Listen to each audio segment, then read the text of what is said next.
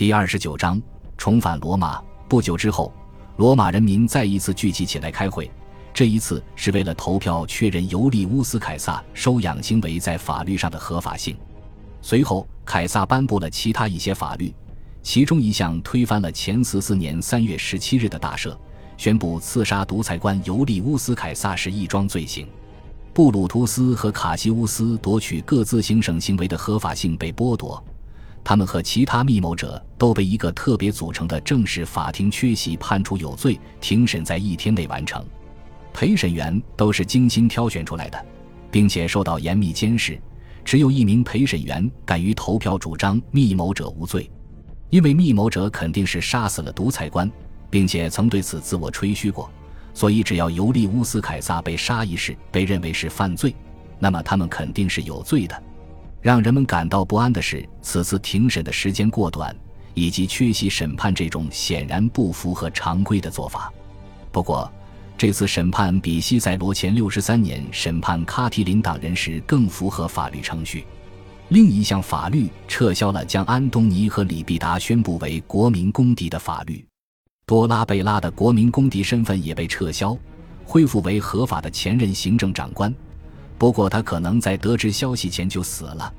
瑟克斯图斯·庞培短暂享有的法律地位被剥夺，又一次被宣布为叛贼。一位裁判官被指控阴谋杀害年轻的凯撒，并被草草地罢免和判处死刑。判决可能是迅速而残酷的，但到目前为止，这还只是孤立。独裁官遗嘱里承诺给罗马人民的馈赠的剩余部分，终于由正式成为他养子和继承人的年轻凯撒支付了。凯撒从几乎已经空荡荡的国库拿钱。给了他的军团士兵每人两千五百迪纳厄斯，并承诺会支付剩余一半赏金。他新近得到的几个军团可能也获得了慷慨赏赐，因为说到底，他的力量还是有赖于军队。他现在有十一个军团，但安东尼和里必达有二十二个之多。不过，安东尼和李必达的这些部队可能只是空架子，实际兵力是理论兵力的一半，甚至更少。一位军事统帅的威望更多取决于他所拥有军团的数量，而不是他实际指挥的士兵的确切总数。所以，统帅们倾向于组建很多军团。这样做的另一个好处是，有机会将忠诚的追随者提拔到高级衔级。凯撒及其军队很快重新北上，返回内高卢。安东尼和里必达在那里等待他。迪基姆斯·布鲁图斯在一个安全距离之外追踪安东尼和里必达，但没有办法与兵力远超自己的敌人交战。穆纳提乌斯·普兰库斯及其军队在迪基姆斯·布鲁图斯麾下待了一段时间，后来投奔了安东尼。迪基姆斯·布鲁图斯的部队成群结队的叛变，他带了一小群骑兵作为护卫，躲到了一位高卢酋长那里。迪基姆斯·布鲁图斯在尤利乌斯·凯撒帐下效力的时候认识了这位酋长，但在新形势下，旧的友谊也土崩瓦解了。或许是在安东尼的命令下，这位酋长杀死了迪基姆斯·布鲁图斯，将其首级送给安东尼，得到了安东尼的认可。敌对双方的最优秀官兵都是曾为尤利乌斯·凯撒战斗的旧部，都热爱和缅怀他，也都仇恨杀害他的凶手。他们不愿意互相残杀，所以尽管凯撒的军队规模比李必达和安东尼的军队小得多，但他仍然能够自信地接近对方。三位领袖都认识到，互相攻击会非常困难。更重要的是，他们之间的争斗对各方都没有什么好处。尽管安东尼在前一年愿意与所谓的解放者和平共处，但这纯粹是出于双方的务实需求。布鲁图斯和卡西乌斯在东方各行省军力的支持下，不大可能愿意妥协，也不可能对安东尼或里必达友好，更不会对年轻的凯撒友好。要相信布鲁图斯和卡西乌斯，风险实在太大。当然，布鲁图斯和卡西乌斯及其盟友对安东尼等人也抱有同样程度的怀疑。安东尼、李必达和凯撒互相通信，也有使者通风报信。所以知道对方愿意妥协。十月底，他们在波诺尼亚附近会晤。两天时间里，三位主要领袖及其幕僚人员商谈了结盟的细节。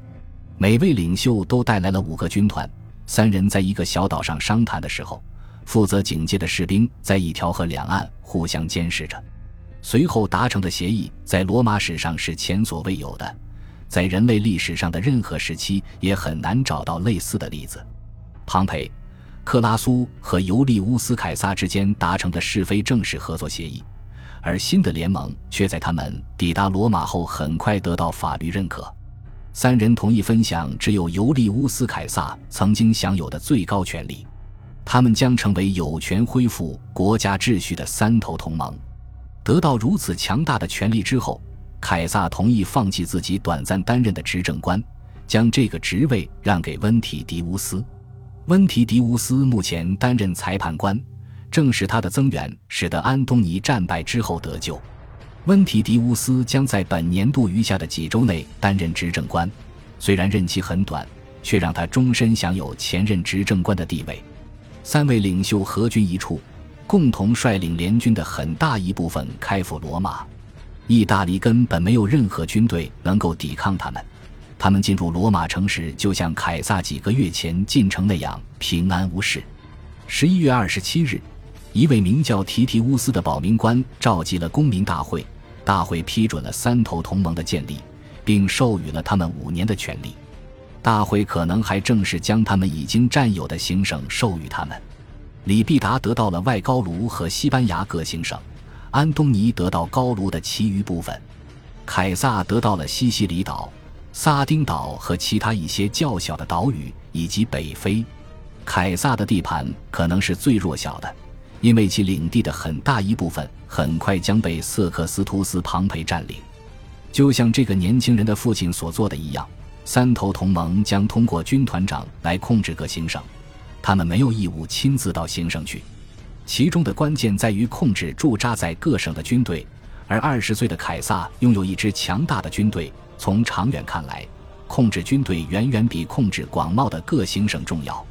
三头同盟是明目张胆的军阀。各自拥有忠于他们本人而不忠于国家的私人军队，布鲁图斯和卡西乌斯，以及瑟克斯图斯·庞培也都是这样。他们全都一掷千金的赏赐麾下士兵，以巩固他们的忠诚。凯撒与其他军阀没什么不同，但他的崛起速度远远超过其他军阀，取得了更辉煌的成就。他这个年龄，在正常情况下。应当在军中担任下级军官，或开始在法庭担任辩护律师，但他成了拥有世界上最炙手可热的权势的人之一。